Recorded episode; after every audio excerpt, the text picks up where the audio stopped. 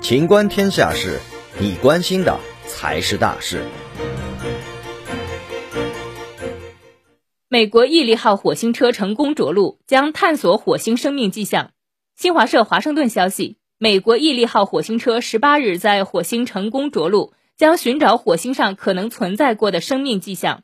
据美国航天局介绍，毅力号于美国东部时间十八日十五时四十八分许。北京时间十九日四时四十八分许进入火星大气层，在七分钟内完成进入、下降和着陆。于十五时五十五分许在火星赤道以北的耶泽罗陨石坑着陆。随后，任务团队在社交媒体上公布了毅力号着陆火星后拍摄并传回地球的第一张照片。美国航天局表示，毅力号成功完成火星着陆，但其探索火星的任务才刚刚开始。未来数周，毅力号将进行一系列测试，随后开始对耶泽罗陨石坑长达两年的探测任务。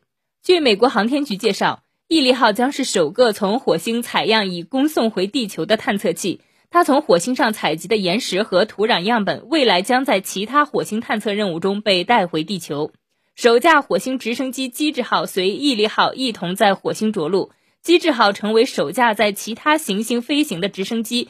任务团队将通过它验证在火星大气层飞行所需要的技术，为研发未来机器人或人类探索火星时携带的先进飞行器打下基础。本期节目到此结束，欢迎继续收听《秦观天下事》。